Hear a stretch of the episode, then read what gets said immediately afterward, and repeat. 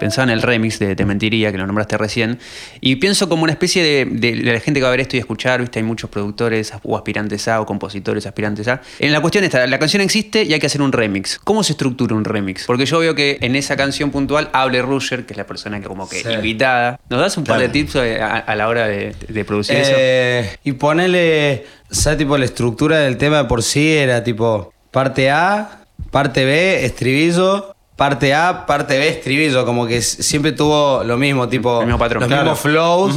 Eh, tipo, es un tema muy, muy aprendible a nivel, a nivel estructura. Claro. Eh, tipo, está, está bien armadito, tipo, está, está, está bueno, está Sólido, bueno, mal. sólido, sólido, Eh, yo creo que también eso que sea tipo aprendible, que tenga partes fáciles, pura parte que, que la letra te haga un poquito concha, Sí. ¿viste? Como que está bueno, siento que tiene todo ese tema.